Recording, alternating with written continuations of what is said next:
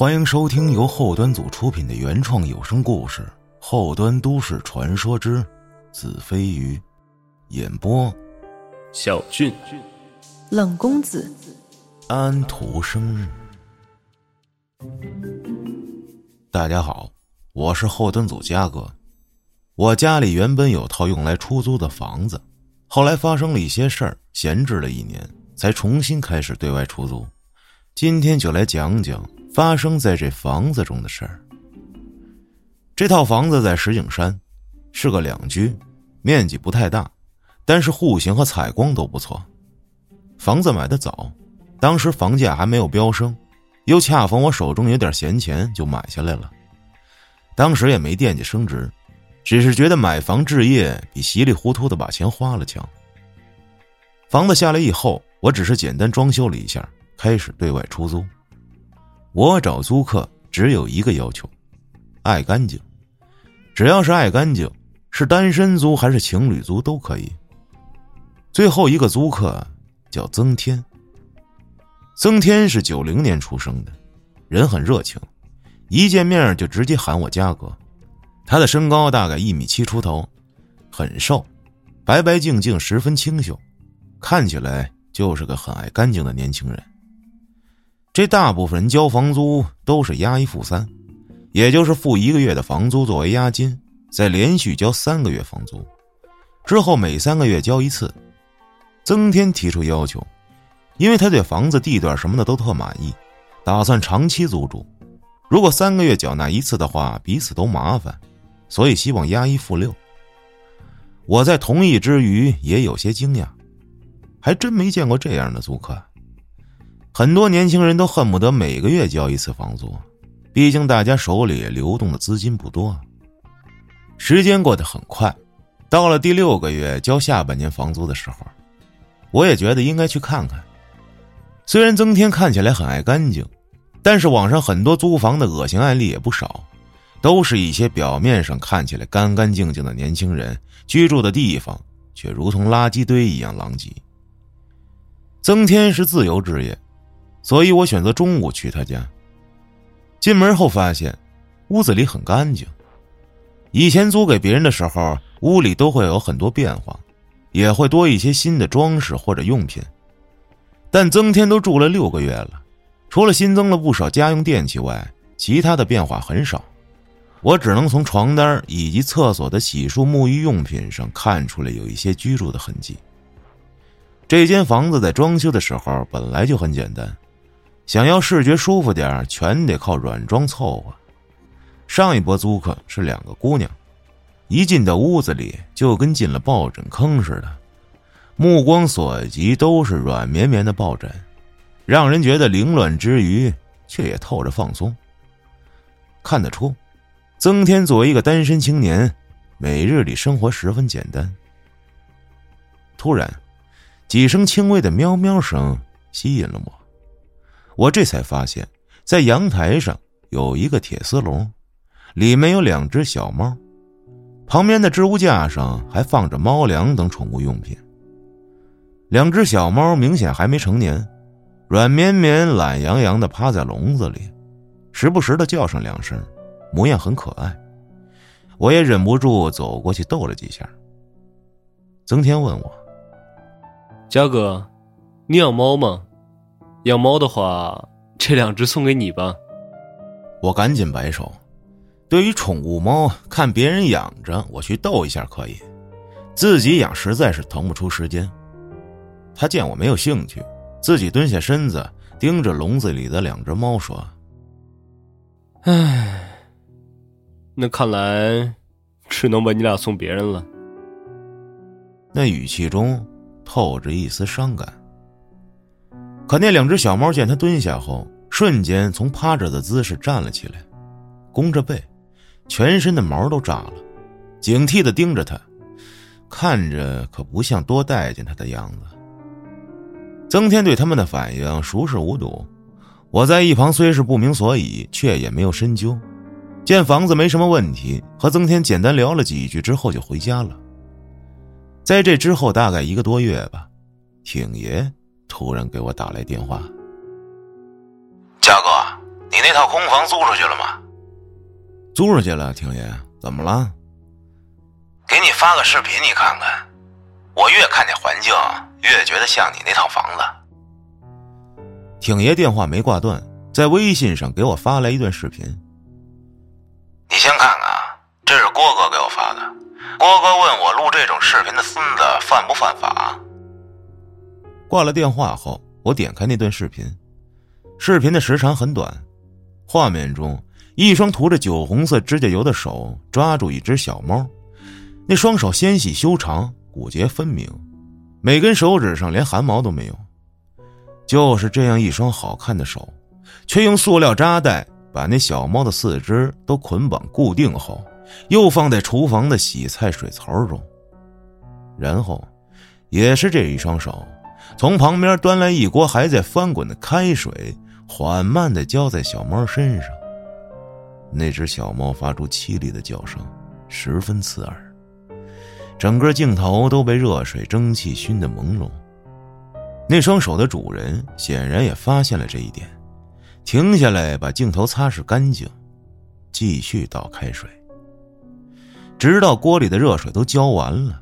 那只猫脸上、身上一片狼藉，惨不忍睹，只是瘫在水槽里，一动不动的发出呜呜的声音，估计也活不了多久了。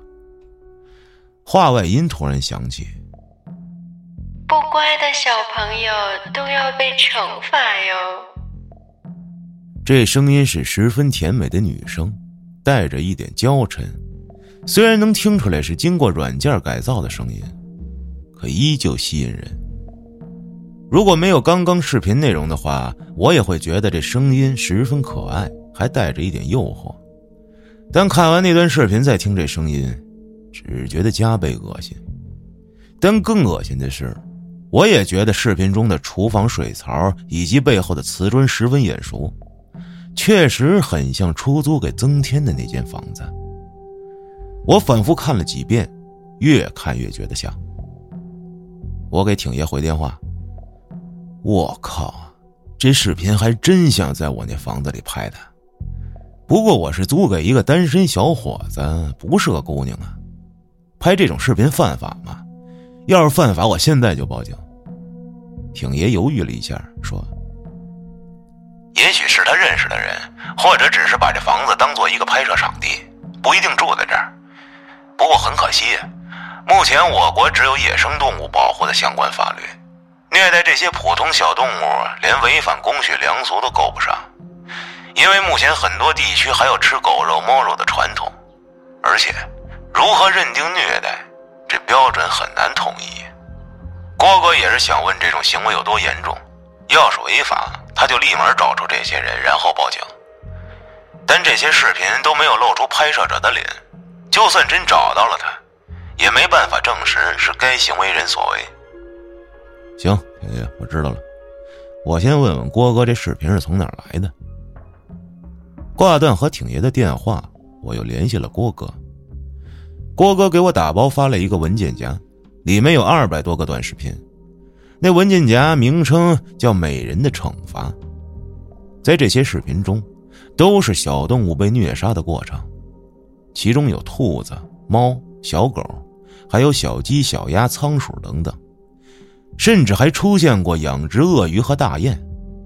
大雁可是国家二级保护动物啊。施虐的这个人是一名女生。她从来不正面出镜，但是镜头里会出现她涂着好看指甲油的双手，或是穿着丝袜高跟鞋的双腿。人的联想能力是强大的，从这两点信息中就能脑补出一个纤细高挑的美女。大部分的地点都是厨房和洗手间或者浴缸里，估摸着也是为了好清洁吧。郭哥跟我说。这类脑残视频最早在国外一些小众爱好者中兴起来，但是有些地方对于动物的保护法很严，再加上一些民间动物保护组织的行事作风也比较极端，所以他们拍摄的时候很小心。因为我国对于虐杀普通动物目前没有明确的法律约束，所以就有人高价在国内找人拍摄，拍完之后再弄到国外去卖。我之前知道这种视频，但是没想到会发生在身边，太他妈不是人了。郭哥十分气愤。有听过咱们以前节目的朋友都知道，郭哥和彩姐夫妻俩十分喜欢小动物，不仅自己饲养了很多宠物，对待流浪猫狗也很有爱心。他们最见不得这种画面了。郭哥继续说：“这组视频在小众圈子里很火，可能因为制作视频的人是个美女吧，再加上她施虐过程中总是会说一些惩罚性的语言。”蛇蝎狠毒美人虐杀小动物的画面，让一些人觉得更加满足自己的感官刺激，达到视觉和心理的双重满足，所以他的视频很受欢迎。而且他还接受顾客的定制去拍，就是你希望他虐杀什么小动物，只要市面上买得到，他都可以满足你。对于小动物分别是什么死法，用多长时间断气，也可以随心定制。我给你发的这些都不知道是几手的打包文件了，他们一手视频是单集售卖的。当然，这些视频价格不等，普通的几千块上万块，定制的价格则更加昂贵。比如这些视频中最贵的是大雁，因为是保护动物，所以这种视频一般要到六位数。也就是因为价格高昂，才更会吸引这些人去拍这些。郭哥直到说完，依旧余怒未消。我得承认，在我的观点里，人就是人，动物就是动物，就算国宝大熊猫也没人命重要。但这不代表我能接受这种虐待、杀害动物的行为。我问郭哥：“这视频你从哪儿弄来的？”别人发给我的。那哥们就喜欢买各种猎奇视频。还告诉我拍摄这些视频的人在北京，我一听这个，赶紧问婷爷，想知道如果我能找到他们，然后报警的话，法律会对这些人渣有什么惩罚？可这视频里人都不露脸，关于拍摄者的信息特别少，就算找着他，也没法认定就是他。郭哥，我先搞清楚，这视频到底是不是在我家拍的？如果是的话，咱们找人也省事儿了。放下和郭哥的电话，我开始看那些视频。每部视频的名称上都有备注拍摄日期，可以看出拍摄的时间线跨越有三年多。我硬着头皮按着时间线倒叙着捋了一下内容后，发现最后十部的拍摄地点都想在我那间房子里。最后的一部拍摄时间在四个月前，内容是女生踩死一只小柴犬。她穿着短裙，拍摄角度只能看到腰部以下，可以看到裙边露出黑色吊带丝袜，脚蹬一双玫红缎面高跟鞋。和之前看过的猫视频一样，这只柴犬也是用塑料扎带捆绑住四肢的。过程我就不多做描述了。视频的最后，他穿着被小狗的血染成斑驳模样的高跟鞋，轻轻跺了一脚。娇嗔着抱怨：“哎呦，把人家鞋都弄脏了。”这些视频我也是大概浏览的，更多的时候为了看画面的背景，想看出是不是在那间房子里发生的。我一直觉得自己是个很理性的人，能分清楚人和动物的区别，但是连续看了那么多动物惨死的画面，还是有些接受不了。如果在看电影，知道所有的画面都是假的，再血腥恶心也没什么感觉，最多感慨一句：“特效真好，道具组加鸡腿儿但当我知道这一切都是真实发生的时候，心里那股恶心、烦腻的感觉很难平复。大概看完后，我只能说最后十部非常像是在那间房子里发生的，可并不能肯定。一是因为视频中并没有露出大面积室内的模样，二是房子当初为了出租，只在装修用料上比较下功夫，视觉上却极其简单。按照现在来说啊，美化一点的形容就是 ins 风，其实就是灰瓷砖白墙面，一切从简。很多人都会把准备出租的屋子装成这样，省事儿简单，而且更好租出去。曾天是自由职业，我从没问过他具体做什么行业。从他的穿着打扮和家里新增的一些电器设施来看，收入应该可以，这又跟拍摄视频的收入能对上。可画面中的人是个女生，而我记得曾天是个单身汉，难道他有女朋友吗？或者他们是什么拍摄团队？但视频拍摄的很粗糙，要真是团队拍摄，那这个团队可以解散了。思来想去了一宿。我决定去房子突袭确认一下。找了个工作日下午四点多，我买了些水果后，来到房子门外直接敲门。曾天基本全天都在家，就算不在，我也有钥匙。曾天开门，见来人是我，很惊讶，一边把我让进门，一边问我：“嘉哥，你怎么来了？”啊，我在附近办点事儿，顺便过来看看。方便吗？当然方便。哦，对了，嘉哥，我女朋友也在这儿。他语气中有一点小孩炫耀的感觉，还带着腼腆。这回屋子里的装饰和我上次来有些变化，更多了一些温馨的气氛。房间里的抽油烟机声和炒菜声也增加了居家的烟火气，只是阳台上的猫笼和猫咪都不见了。哎，你这是什么时候交的女朋友啊？曾天给我倒了杯水，说：“大概认识三个多月了，这个月刚确立关系。”说完，他冲着厨房喊了一声：“苏纯！”厨房里出来一个女人，笑着跟我打招呼。那女人看着年纪比曾天要大几岁，但是人很漂亮，很有气质。其实单纯从脸上看，她保养的很好。并不显得年长，但是眼神中的阅历是年轻女生所不具备的。曾天互相介绍完我们后，他也跟着一起喊我嘉哥，说着又回厨房里忙了。不用他客气，我也没打算走。当然，我也知道自己现在的行为有点烦人，没有一个租客喜欢房东在家里各种审阅的。厨房里有人，我不方便过去。就去卫生间仔细看了一番，越看越觉得和视频中相似。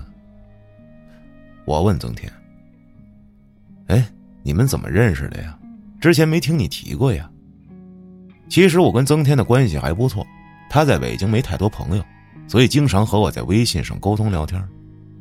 曾天也有些不好意思的说：“嗨，就就这事儿啊，其实也没什么的。”我之前睡眠不太好，心里老是不得劲儿，觉得自己那会儿有点儿神经兮兮的，就去看了心理医生。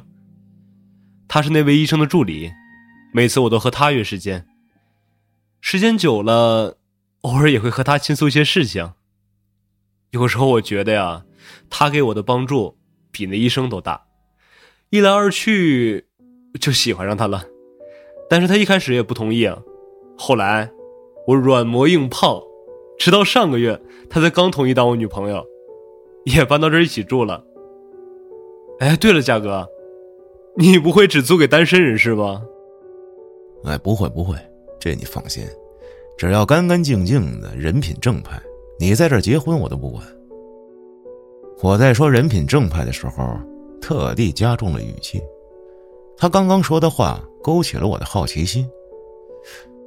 哎。他看起来比你年纪大吧？为什么不同意？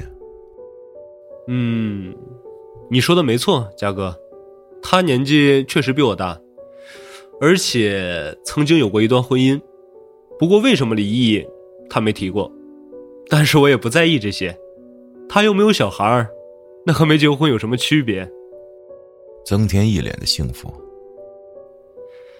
我还会去做心理咨询，但是我们的关系。始终没有公开，因为苏纯觉得，他和我之间产生好感，本来就是一件不尊重他职业的事儿，他不应该对我有太多情绪回馈，这是一种非正常的疫情。你说你们确认关系刚刚一个月，那他之前来过吗？之前，没有没有没有，不可能的，嘉哥，在确定关系之前，我们都打电话沟通。他跟我喝过几次咖啡，我俩连饭都没吃过。可能是他曾经的婚姻带来的伤害太大了吧？哎，不想了，不想了。总之，我以后一定好好对待他。听曾天说完，我怎么都觉得他是个不错的男孩。看来之前是我想多了，那视频不过是巧合罢了。不再纠结之后，我倒开始好奇他为什么需要去看心理医生了。哎，你怎么了？需要去看心理医生？其实也没什么，就是做梦睡不好。嘉哥，你放心，我只是看看心理咨询师，还没到心理治疗师的地步。不过，要是以后真的需要看心理治疗师的时候，那问题就严重了。曾天往厨房的方向看了看，里面的炒菜声音很大。我就是最近几个月光睡不好。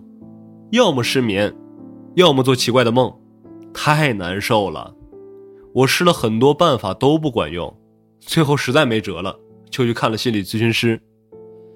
后来就 认识了苏纯，他给我开了点安神的药，现在睡得好多了。虽然偶尔还会做梦，但是已经不会被梦境困扰了。我现在啊，学会了和梦境和谐共处了。哈哈。他呵呵的笑着，笑得有些勉强，突然问我：“哎，嘉哥，你说，咱们现在的生活是真实的吗？”我心想，你这话问的，倒是有些需要心理治疗的感觉了哈。你指的是什么？那段日子，纠缠我的梦境，一度让我很困扰，有时候我真闹不清楚。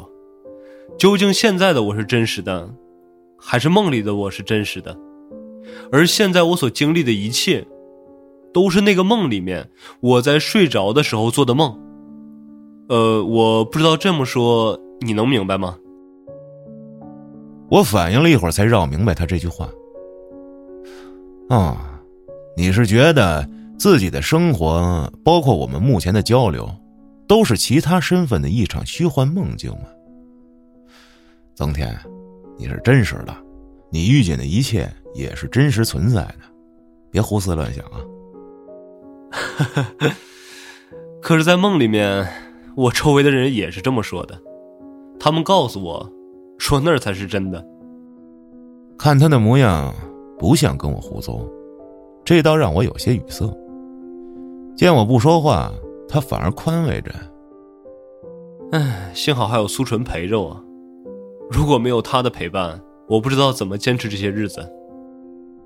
我做出一副思考的样子说：“你呀，要不回来看看中医，看看是不是肾虚造成的梦境不佳？”不不不不不，我俩可没我我我俩没发生过那种关系。他只答应我先交往一段时间，住到这儿也完全是为了方便照顾我。我冲他竖了一个大拇指。这年头，朝夕相处的情侣还能控制住不发生点啥，真乃神人也。做完这个动作，我把视线挪开，看见屋里置物架上有两大袋猫粮，才想起来问：“哎，你家猫呢？”“哦，猫送人了。上次你来的时候，我就打算送人的。养多久了？送人放心吗？主人和宠物之间感情都很深厚。”可是我看曾天似乎也没什么反应，他轻飘飘的样子又让我想起来那些视频，只觉得哪儿有些不对。嗯，送给朋友了，挺靠谱的。那你怎么还留着猫粮呢？曾天再次看着厨房说：“嗨，嘉哥，你你可别笑话我啊！有一回，我偶然尝了一下猫粮，居然……”还挺好吃的，然后我就喜欢上了那个味道。之前的猫粮跟小猫一起送走了，这个是我新买的。我以前听说有那种极端减肥的人士会吃猫粮、狗粮，第一次看到有人因为味道而喜欢猫粮的，这也太怪异了。那你女朋友知道吗？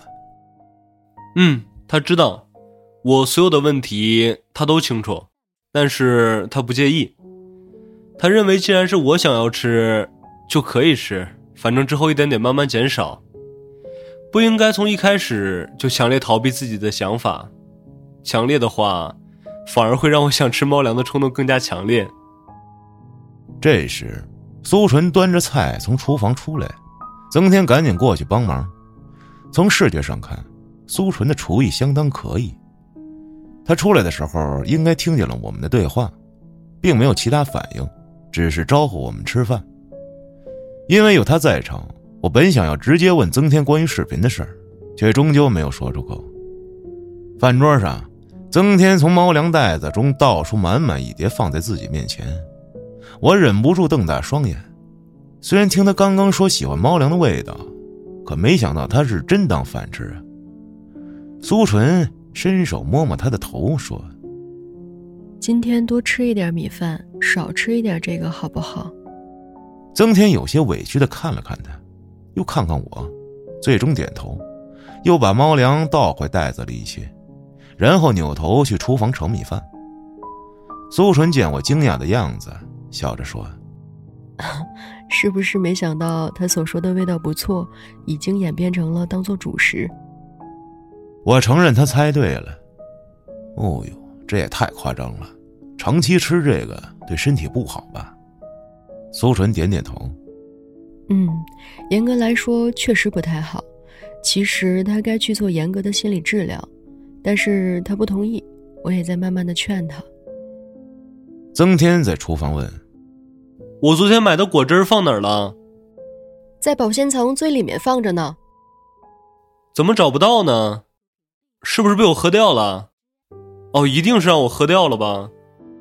苏纯站起身，走到厨房门口，问他：“你忘记自己喝掉的话也没关系了，咱们吃饭吧，好吗？”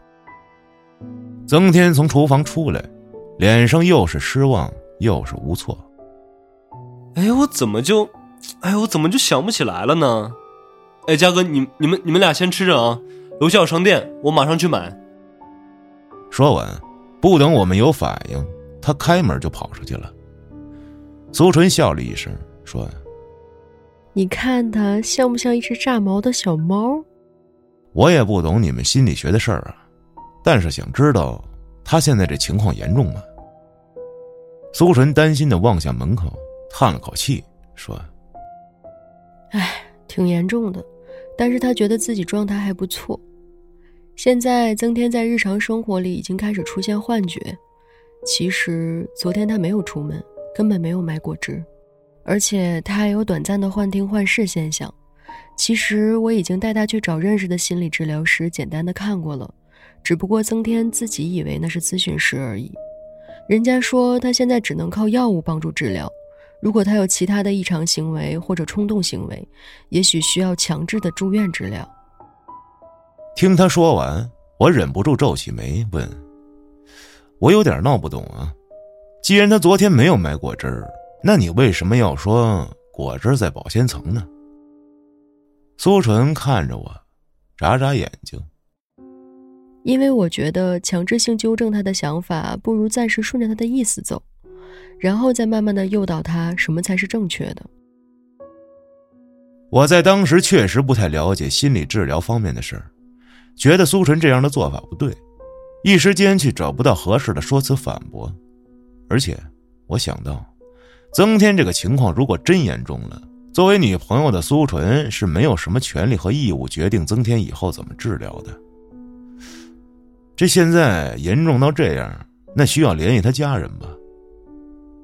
苏纯挑挑眉，有些无所谓的语气：“他家人不在北京。”而且他好像和家人关系不太好，曾天跟我提过，他上面有三个姐姐，从小家里重男轻女，造成那三个姐姐会暗地里总欺负他。现在父母过世了，他和姐姐们也就没什么往来了。听他说完，我开始对曾天有些心疼，怎么也没想到，自己明明是来寻找视频真相的，结果却是这样。嗯。我不太懂你们心理咨询师的职业，有什么区别吗？和精神科医生一样吗？苏纯沉吟了一下，回答我：“嗯，其实你问的应该算三个职业。我们平时做的心理疏导，一般都是找心理咨询师。心理咨询师的证书由人社部颁发，很多行业的人都可以考取心理咨询师的资格，为大家提供心理咨询和情绪疏导的服务。再专业一点儿，就是心理治疗师，他们大多是临床心理学毕业的，职业证书由卫生部颁发。”心理治疗师在治疗病患的过程中，会选用各种心理治疗方法，也具备开具药物的资格。其实从字面上也能分出来，咨询和治疗并不一样，他们都可以做精神障碍的诊断，但普通心理咨询师只能对一些普通心理疾病或者精神障碍的人进行鉴别诊断后，再将有精神障碍的患者转介绍给心理治疗师或者是精神科医生。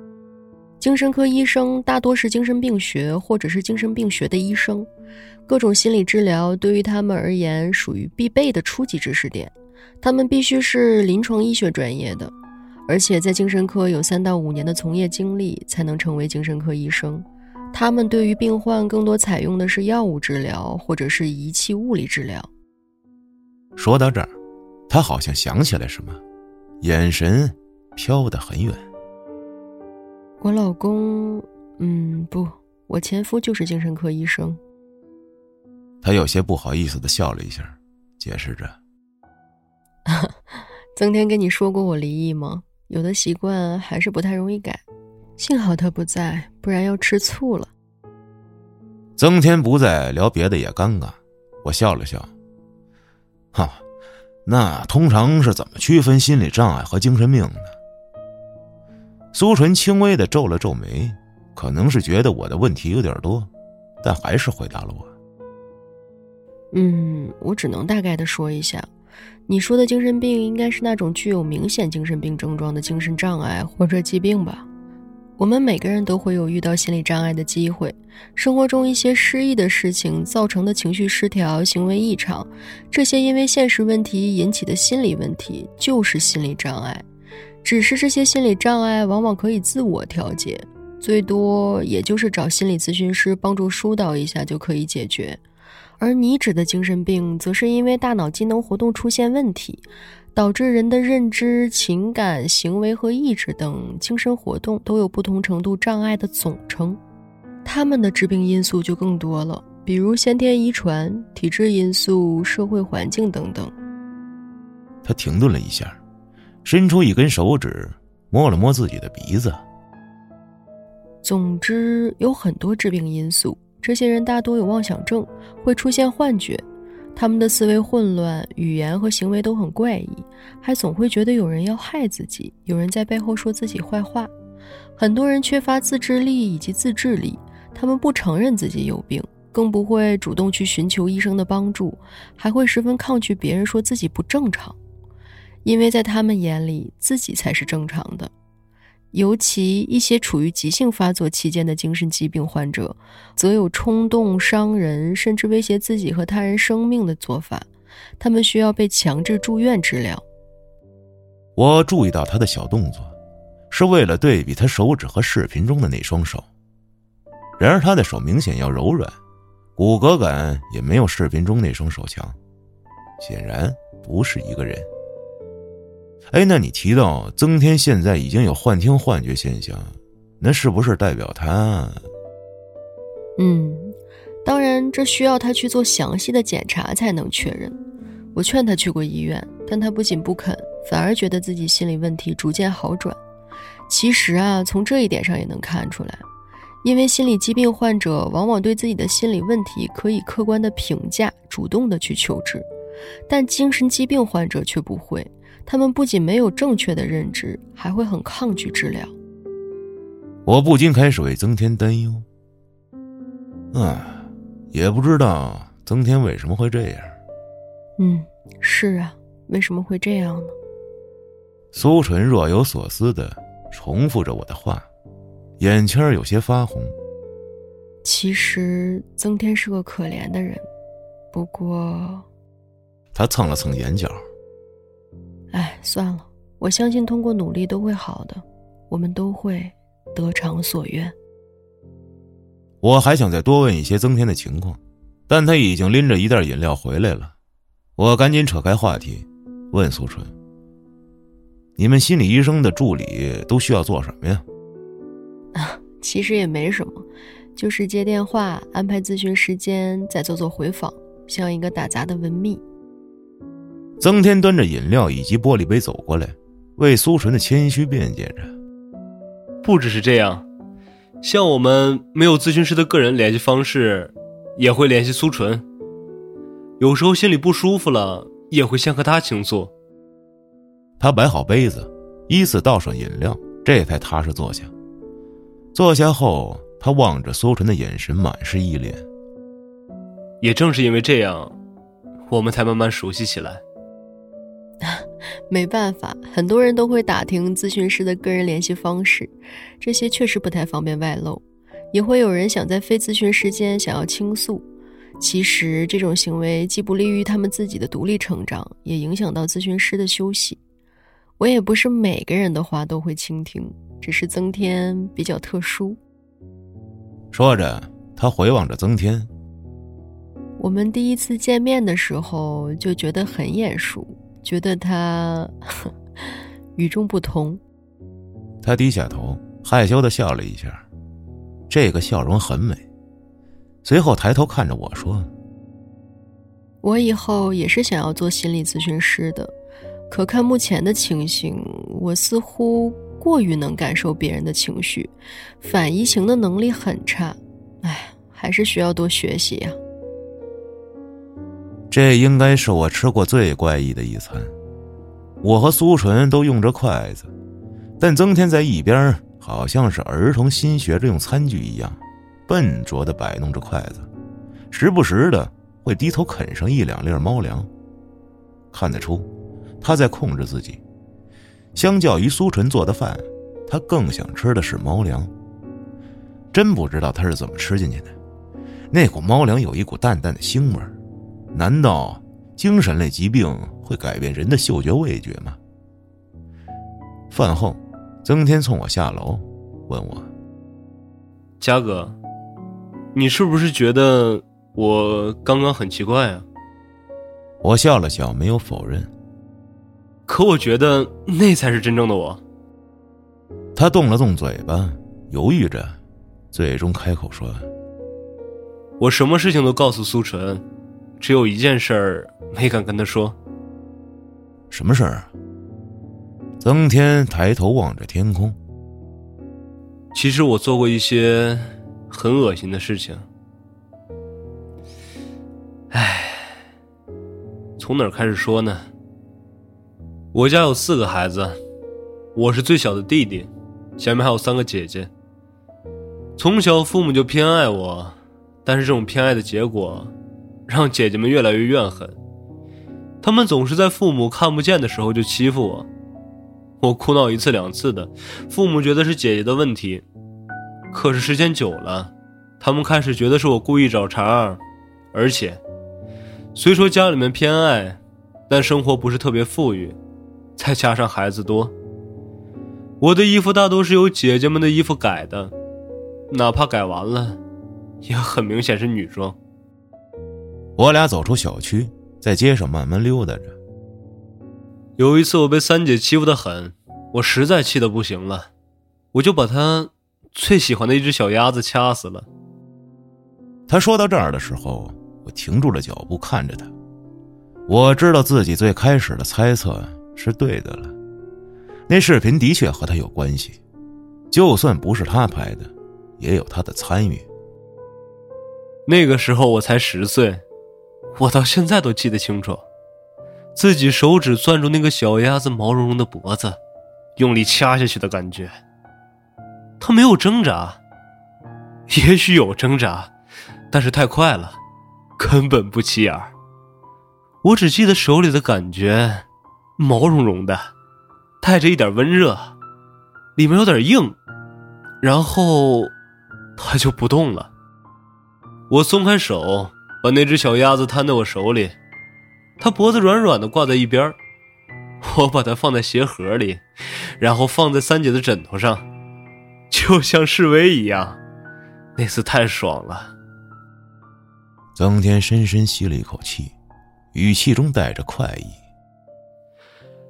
啊，三姐找到爸妈哭诉，不过爸妈觉得只不过是一只小鸭子，根本就没骂我，只是告诫我以后不要这样做了。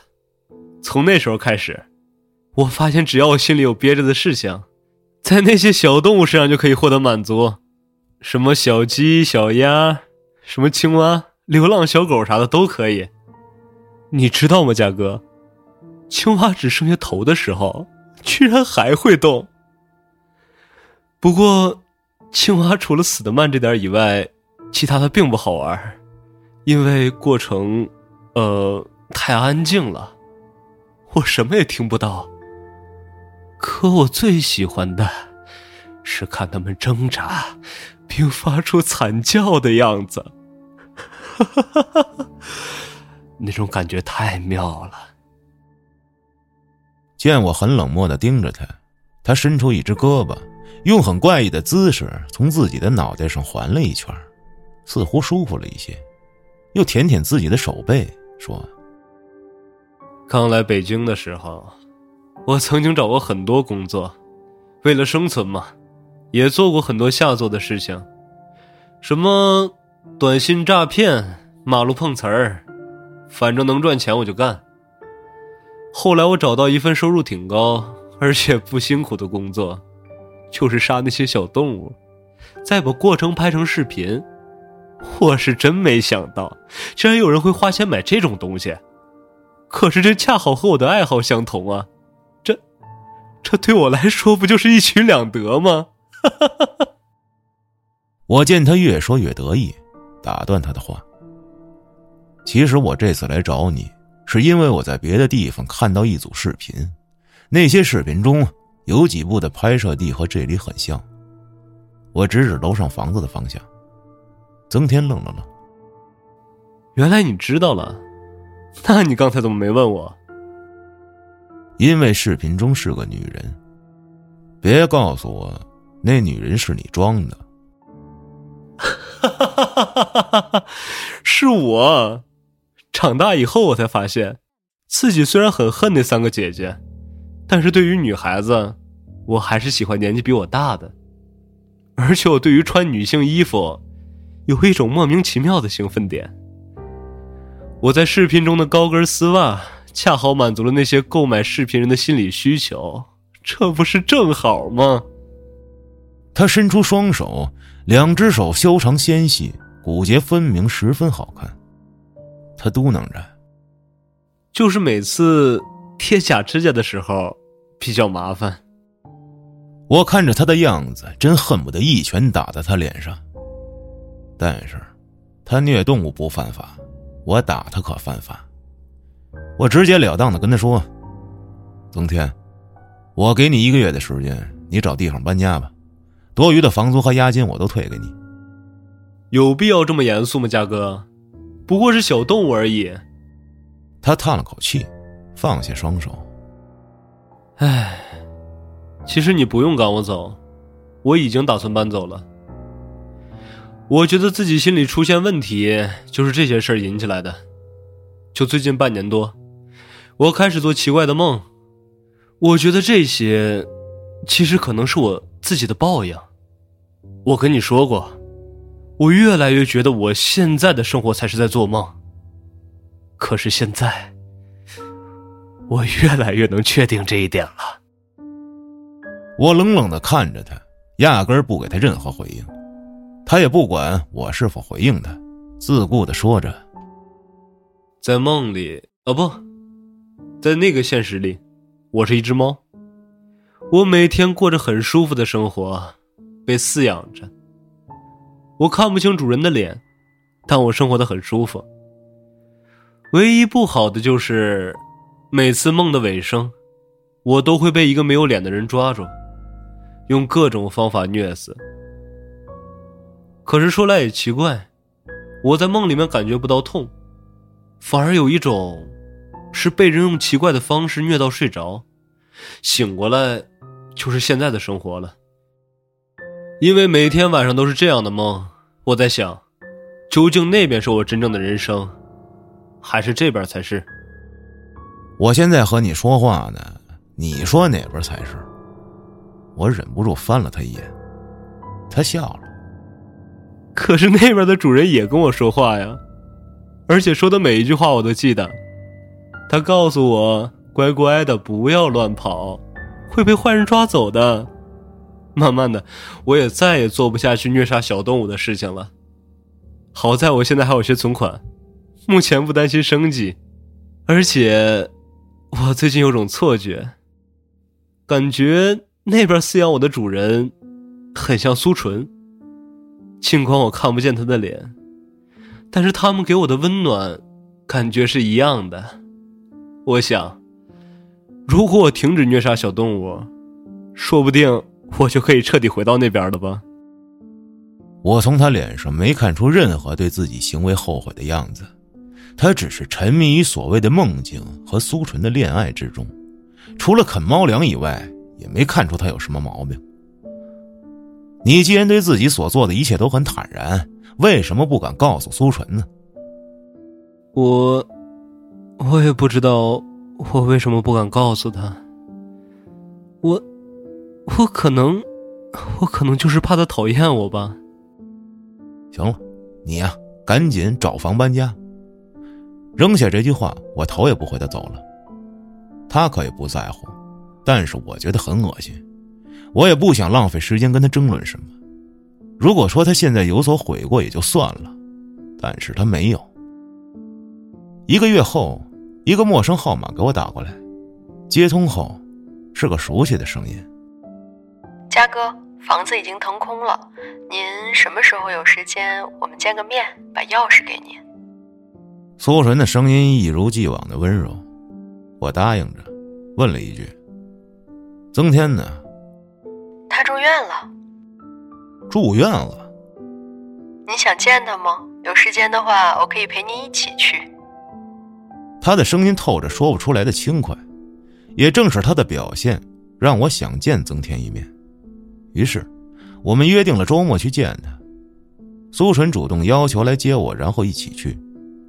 一见面，他居然递给了我一块喜糖，然后驱车开往精神病院。我握着那颗喜糖，问他：“这……我和曾天结婚了。咱们上次见面后没几天，我们就去扯证了。”他脸上的笑容既没有幸福，也没有喜悦，反而带着一点嘲讽。你明知道他有精神疾病，而且越来越严重，为什么还和他领结婚证呢？这太不符合逻辑了。正常女人都不会这样吧！别跟我扯什么因为爱情。从得知他俩相识的时候，我就觉得不正常。心理咨询师的助理以后基本也会成为咨询师，收入颇丰。苏纯尽管年纪大一些，可她漂亮又有气质，还有不错的工作前景，怎么会和一个连稳定工作都没有、还有精神问题的男人在一起呢？她的前任可是精神科医生啊！怎么着？就算换换口味，也没这么换的呀！更不要提两个人还结婚。苏晨面对着我的质问很淡定，他开着车，扭头冲我笑了一下，那笑容非常甜。因为只有这样，我才能成为他的法定监护人呀。这句话把我惊呆了，可接下来他温柔的表示：“嘉哥，我先开车，一会儿到医院咱们再说。”一路上，苏纯欢快的哼着歌。手指还在方向盘上打着节奏，就算有再多的不解，我也只能强制压下去。见到曾天时，他蜷缩在床上，两只手臂缩在身前，伸舌头正在舔着手。动物舔毛是为了梳理，可他已经把自己两只胳膊舔得泛红脱皮。见我俩进来后，歪着头，发出了一声“”。喵，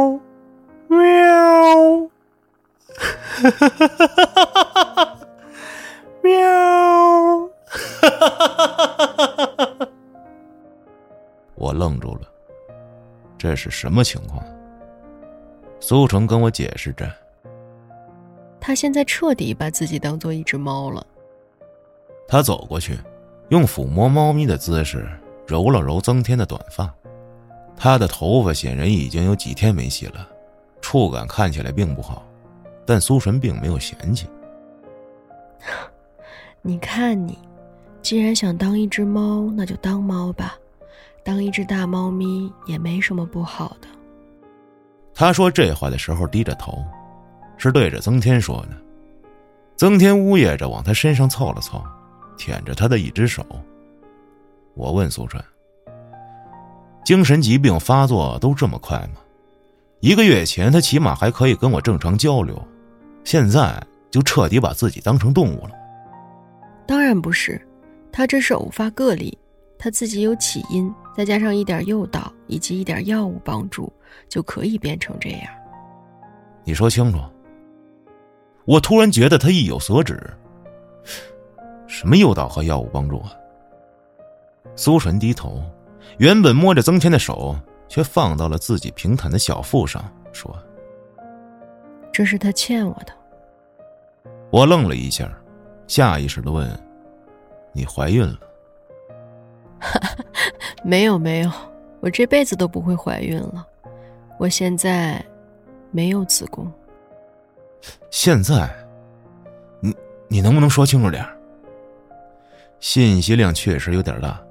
虽然我对女性身体内部脏器的了解仅限于名词，可也知道子宫对于一个女人来说有多重要。曾天有没有跟你提过我离婚的原因？没告诉过他。我点点头。苏纯一边拨弄着曾天的头发，一边说：“我前夫是一名精神病医师，他就在这个医院。我们原本感情很好的。”听完这句，我心里咯噔一下。我怀孕七个月的时候呀，有一天他下班接我一起去母婴店买东西，准备待产包。本来他不想让我一起去的，可是之前医生建议过我应该增加运动量，而且我当时状态很好，只是简单买买东西不会有什么危险。我们对于孩子都很期待，买了很多婴儿用品，后备箱以及后座上都放满了，最后还有个温奶器，我只能拿着。就这样，他开着车，我坐在副驾。因为我大着肚子，所以车速并不快。我们正在聊天说笑着，路边突然窜出一个人来，我老公赶紧踩下急刹车。不好意思，不小心又喊成老公了。唉，他赶紧踩下了刹车。那个人只是擦到了车子，摔在了地上，可是我就惨了。虽然我系着安全带，但怀里还有个带着包装的温奶器呢。就这样，在惯性的驱使下，我的肚子连同那个盒子一起撞到了前面。那个碰瓷儿的他，我的视线挪到了蜷缩着身体的曾天身上。苏纯的脸上还带着微笑，可身体僵硬的仿佛一尊石像。他冷漠的低下头。看了曾天一眼，说：“对，是他，曾天。当时他什么事情都没有，还躺在地上哎呦哎呦的叫嚷着。可是我老公压根没有时间理他，因为我流了很多血。我老公跑到副驾驶，打开门，想把我从车里抱出来，但是我根本动不了，也不想让他碰我。”那一瞬间，我觉得自己已经疼到不知道自己叫什么了，脑子里完全是懵的，只有一个感觉：好疼，好疼。曾天躺在地上也不叫了，他站起身，一脸惊恐的望着我的惨状。他跑了。其实现在回想起那件事，我大部分的记忆是模糊的，就记得好疼，以及曾天的那张脸。最后。我的孩子没有了，子宫破裂大出血，为了保住生命，只能摘除。你觉得他是不是欠我的？你是因为这个离的婚？我老公不想离，他愿意接受没有孩子，可是我不能接受，我不能接受一个不完整的自己，而且我再也没有当母亲的资格了。在我的强烈要求下，我们办理了离婚手续，不过还是一直有联系。他也很照顾我。原本我大学毕业后就没有再工作了，直到离婚之后才去我老公的朋友那里当一个助理。曾天第一次出现的时候，我就认出了他。他显然已经忘记了我的长相，也许是孕妇素颜和平日里化妆有区别吧。他嘲讽的笑了一下。我颤抖着伸手指着曾天问：“他变成这样，是你造成的吗？”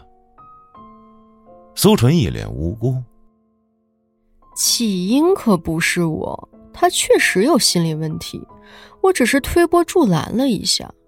命运给我安排了复仇的机会，不抓住才是傻子。坏人就是坏人，拍那种视频，他可真是恶心。既然我知道了这点，必须充分利用起来。你也知道他拍的视频了？那是当然，他穿女装虐杀小动物的事情都给咨询师坦白了。我自然也能知道，他以为自己能瞒住我，怎么可能瞒住呢？他从口袋里掏出一张酒精湿巾，慢慢的擦拭着双手。有的人呢，很奇怪，宁可相信那些不切实际的梦境和幻境，也不相信自己平时做的事情会日积月累的给自己增加压力，而那种压力会反映在梦里。其实这些梦境以及幻觉都是他内心所想，如果不曾想过，那也不会出现这些。我和他交往之后，每日的饭菜里都会给他放一些东西，再加上我每天诱导他相信自己是猫，接受自己是猫。我没有问他是从哪儿弄来的药物，因为他提过，前夫就在这家医院。你们这算什么夫妻呀？哼，两个废人夫妻吧，这样说更合理些。他笑着回答我，忽然想起来什么似的，站起身，从包里把房子钥匙拿出来，递给我。嘉哥，房子已经彻底腾空了，你回去检查一下，有什么问题的话，你再联系我。随后又补充了一句：“房子我已经找人消毒过了。”我有些惊讶。但只是点点头，把剩下两个月的房租以及押金转给他。毕竟他们现在是合法夫妻。转完款，我又看着曾天，他还会恢复正常的？也许过段时间，曾天就能出院吧。苏纯笑着，双眼跃动着欢喜的光芒。明明声音极其温柔，可是透着一股子森冷。他咬着牙，几乎一字一顿的告诉我：“我会把他接到自己家中，好好的照顾他。”从病房离开的时候，我拒绝了他要送我回去的好意。看着曾天的模样，突然想到了他跟我讲述的梦境。其实，在我看来，那梦只是一种心理压力的投射。我们正常人的思维三观大致是相似的。他自认为虐待动物是充满快感的情绪发泄，但内心深处并不认可这种行为，也知道自己这样是不对的。就像苏纯所说的那样，这些平时做的事儿会日积月累的给自己施加压力，而这种压力会反映在梦里。我从病房出来，透过门上的玻璃往里望去，只看见苏纯坐在床上，曾天反而下了床。像小猫一样蜷缩在他的脚边，轻轻的舔舐着他的鞋子。让我惊讶的是，苏纯居然擦了擦眼角。他看着曾天的眼神，不只是怨恨，还有一丝说不清的东西。我突然想起那天在他家阳台上看到的那两只小猫，一时间我有点不确定，现在的情况对于曾天来说。究竟是所谓报应，还是一种得偿所愿呢？我认识你您刚才收听到的是由后端组出品的原创有声故事《后端都市传说之子非鱼》，更多精彩内容，请关注后端组账号下期更精彩。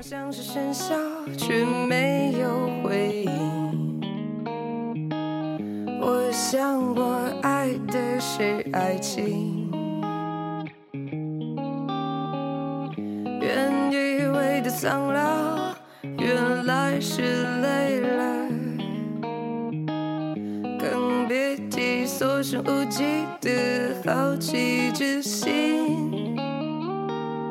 我怕我自己，我害怕你。在关于毁灭的故事里，爱情是亘古不变、久远的苦役。我什么没有错，只是等待钥匙的锁。我什么都没有说，只是装着装着装着，疯狂的变成个病人。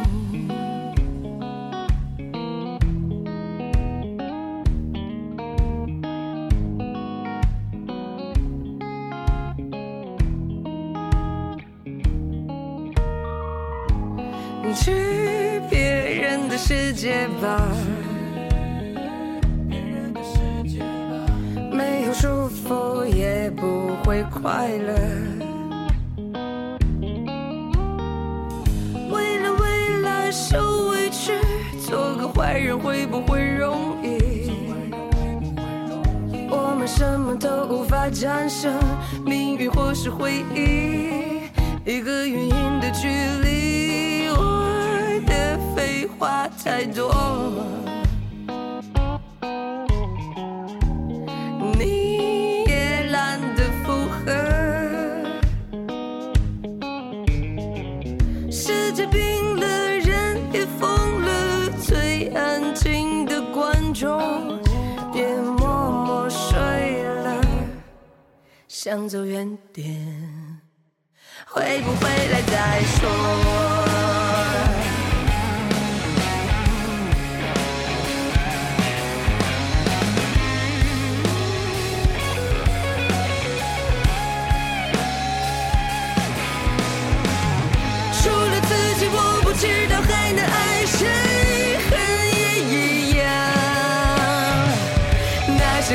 其实一点都不简单，痛也模仿。